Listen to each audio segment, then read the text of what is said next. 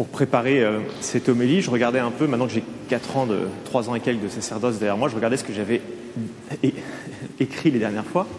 Et à chaque fois, c'était sur Tu aimeras Seigneur ton Dieu de tout ton cœur, de toute ton âme, de toute ta force. Je me suis dit, il faut quand même que j'arrête de radoter et que, je change. Pas devenir vieux avant l'heure. Et, dans cet évangile, hein, on a ce commandement, ce double commandement avec Tu aimeras ton prochain comme toi-même. C'est là-dessus que je voudrais euh, voilà, vous parler aujourd'hui. Surtout que tu aimeras ton prochain comme toi-même, le mot aimer. Hein, il y a un poète français, je crois que c'est Prévert, hein, qui, avait ce, petit poème qui disait tu aimes, tu aimes les fleurs, tu les coupes, tu aimes ton chien, tu le, tu le promènes en laisse, tu aimes le chocolat, tu le, tu le manges. Quand tu me dis je t'aime, j'ai très peur. Vous voyez, parce que le mot aimer, ça recouvre tellement de choses différentes que quand Jésus nous dit tu aimeras ton prochain comme toi-même, eh bien il va falloir éclairer cette parole de Jésus pour bien la comprendre. Dans l'évangile, euh, le même évangile, chez Matthieu, si on remonte un peu, vous savez, on peut toujours éclairer l'évangile par l'évangile. Hein. Quand Jésus parle, il a dit beaucoup de paroles, on peut éclairer certaines paroles par d'autres. Et il dit au, plus, plus avant dans l'évangile, ce que vous voulez que les hommes fassent pour vous, faites-le pour eux, c'est la loi et les prophètes. Il dit à peu près la même chose, mais de manière un peu différente. Ce que vous voulez que les hommes fassent pour vous, faites-le pour eux. Voilà ce que Jésus veut dire quand il nous dit aime ton prochain comme toi-même ça vaut le coup de, regarder un peu en détail ce que vous voulez que les, hommes fassent pour vous. Ce n'est pas ce que les hommes font pour vous, faites-le pour eux. Ce n'est pas la loi du talion en inversé. Tu m'as fait, tu m'as donné quelque chose de bon, je te rends en retour. Hein ce que vous voulez que les autres fassent pour vous, pas ce qu'ils ont fait pour vous, ce que vous voulez qu'ils fassent, faites-le pour eux. En fait, le Seigneur là nous dit que nous avons l'initiative. L'amour d'un chrétien pour ses frères, c'est un amour d'initiative, c'est quelque chose d'assez inventif, c'est une aventure.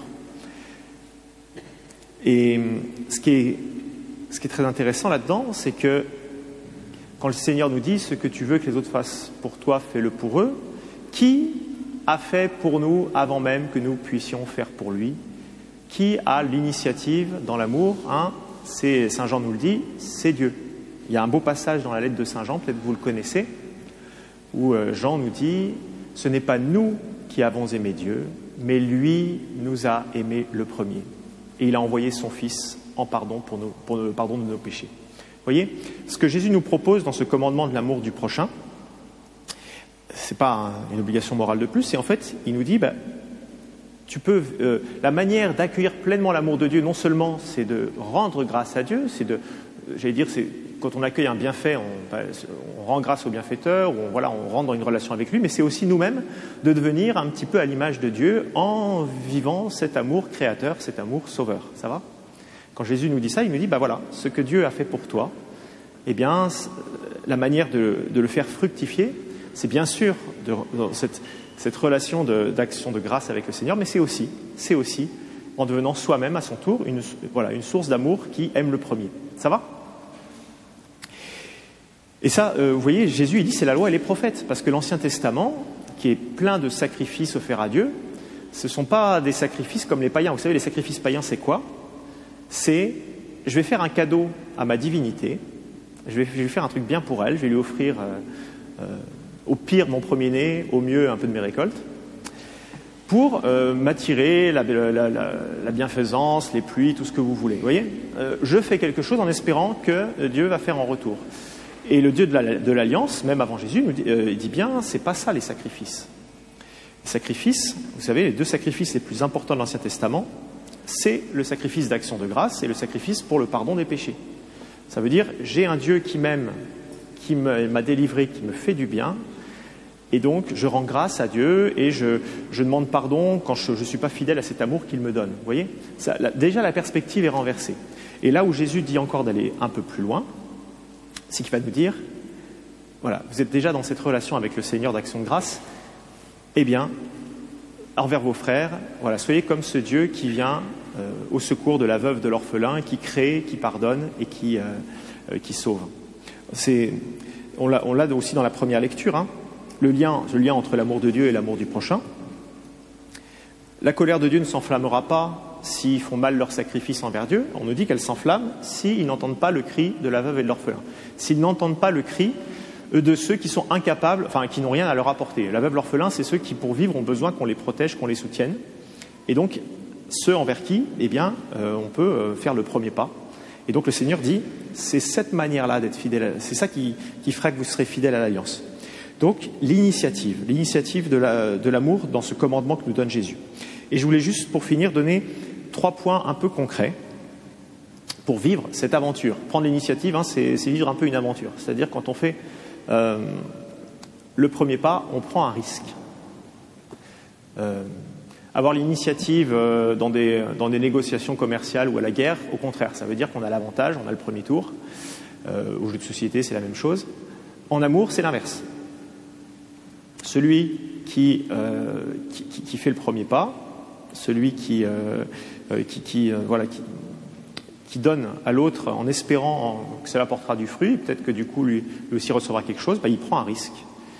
Hein, L'amour, c'est pas euh, j'attends le, le, dû que tu me dois, mais c'est je suis dans l'espérance et je fais ce premier pas pour, en espérant que ce que je vais te donner va, vraiment produire un fruit bon et peut-être que je, du coup je recevrai une, joie et quelque chose en retour, mais je prends ce risque. C'est important d'en être conscient, parce que peut-être que la petite tentation euh, pour ne pas nous livrer à ce commandement de Jésus, c'est nous dire je vais encore passer pour une poire, aime ton prochain comme toi-même, d'accord? En fait, il faut que je dise oui à tout le monde, et puis voilà, vous voyez. En fait, le Seigneur nous dit, ce qui est vrai, c'est oui, tu prends un risque, mais qu'est-ce que c'est qu'aimer profondément son prochain comme soi-même? Est-ce que c'est euh, lorsque quelqu'un bafoue, euh, j'allais dire, l'amour qu'on a pour lui, est-ce que ça va être de continuer à...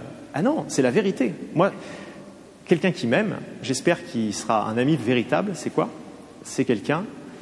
J'ai fait l'exercice cette semaine, vous pourrez le faire. Qu'est-ce que vous aimeriez de la part d'un ami? Si vous êtes dans, le succès, dans, la, santé, ou alors si vous êtes dans la maladie ou que vous vous battez avec une, de vos faiblesses, un, péché qui vous colle à la peau, qu'est-ce que vous aimeriez d'un véritable ami? Alors j'ai fait cet exercice-là cette semaine, vous pourrez le faire aussi. Et euh, dans la prière, ce qui est venu, c'était la, la, relation entre Jésus et Pierre. Je me suis dit, en fait, Jésus, c'est le véritable ami de Pierre. Il aime son prochain, il aime Pierre comme lui-même.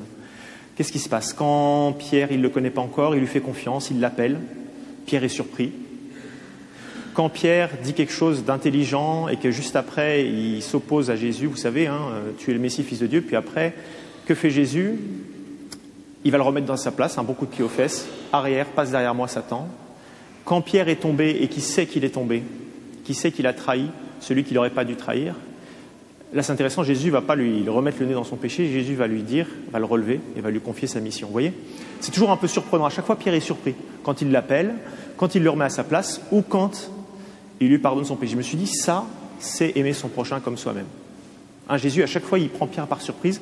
Et je crois que aimer quelqu'un, c'est toujours un peu surprenant quand quelqu'un nous aime vraiment, parce que quand on est un peu aveugle sur notre, euh, sur notre propre péché ou notre faiblesse, bah, il, nous, il ouvre les yeux.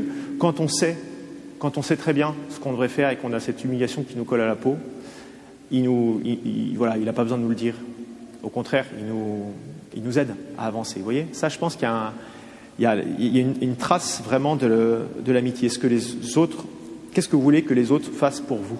Voilà, faites ce petit exercice et comme ça, peut-être que ça, vous dites, bah, c'est ce que je peux faire aussi pour ceux qui sont autour de moi. Et je trouve que la figure la relation entre Jésus et Pierre, elle est très belle parce que justement, il y a tous ces moments un peu euh, qu'on peut connaître dans une vie où on a besoin d'être relevé, on a besoin d'être euh, une bonne paire de claques pour nous ouvrir les yeux.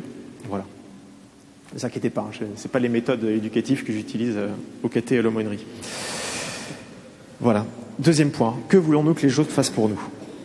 Peut-être juste pour illustrer, quand j'étais encore, avant de rentrer au séminaire en, Suisse, un ami prêtre, c'est pas lui qui me l'avait dit, mais on m'avait dit le jour de son ordination, il allait voir son frère, son frère de sang, hein, et il lui a dit si un jour, je te dis, enfin un jour pour une raison X ou Y, je, je ne suis pas fidèle à ma vocation, ou que j'en ai marre et que je veux partir avec quelqu'un ou tout ça, tu viens et tu me casses la gueule. c'était très courageux, parce que son frère était beaucoup plus costaud que lui. Lui n'était pas, voilà, c'était un, c'était un intellectuel plutôt. Et je trouve que c'est, assez beau parce qu'il s'est dit, voilà ce que c'est qu'un vrai frère, un vrai ami. Euh, et voilà, il lui avait donné cette autorisation-là. Alors on n'est pas obligé d'en arriver jusque-là, mais ça nous dit un peu ce que c'est qu'aimer son prochain comme soi-même. C'est pas, euh, pas une, mollesse de l'âme, de l'esprit. Au contraire.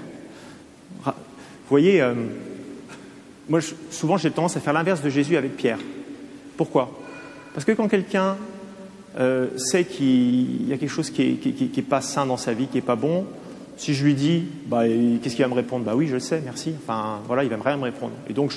Par contre, s'il est complètement, s'il a besoin d'être un peu secoué, là, ça va. Il va me dire, mais qu'est-ce qui se passe? Qu'est-ce ça te regarde pas? Tout ça, je prends un risque.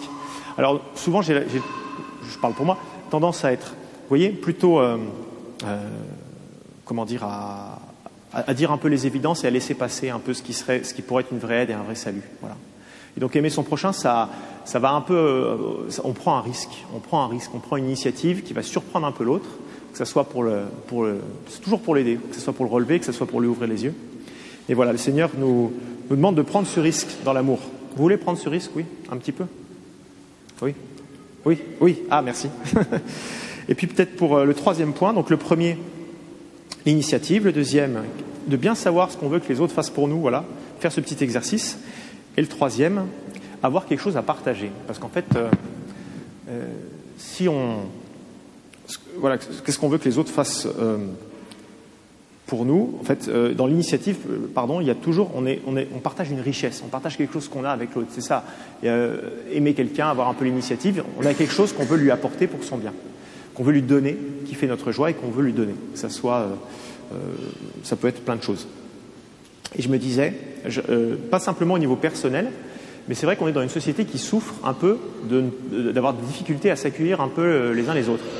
Euh, en ce moment, c'est assez tendu. Vous allez dans la rue à Paris, je ne vais pas vous faire un dessin. Beaucoup de tensions, beaucoup de divisions. Et je me disais, est-ce qu'on peut vraiment s'accueillir les uns les autres si, j'allais dire, si on n'a rien à proposer, si on a honte de notre histoire, de notre foi ou de nous-mêmes? Voilà. Je crois que ça vaut le coup de se poser la question quel est le trésor que j'ai reçu? Que j'ai reçu peut-être de mes parents, que j'ai reçu euh, voilà, peut-être d'une histoire assez longue, de ceux qui sont là avant moi, euh, dont je bénéficie aujourd'hui. Qu'est-ce qui est beau et que je veux partager? C'est important. Hein euh, on ne peut pas fonder, comment dire, on peut pas accueillir et partager si on a cette, soit une haine de soi ou la honte de son histoire. C'est pas possible. Parce que l'amour, c'est justement un élan qui, nous on a envie de donner le meilleur de ce qu'on a. Voilà. Quel est le trésor qu'on porte? Vous pouvez faire l'exercice. Moi, j'aime bien me mettre face à la mort pour, euh, pour corser les choses. Je me dis, si j'avais cinq minutes et quelqu'un que j'aime, qui, est précieux pour moi dans ma vie, qu'est-ce que j'ai envie de lui dire là? La dernière phrase, vous savez, les derniers mots qui des fois sont d'une banalité euh, effrayante. Voilà, de prendre le temps d'y réfléchir. Qu'est-ce que j'aimerais laisser? Quel est le trésor de ma vie? Quelle est la chose qui profondément me fait vivre? Voilà.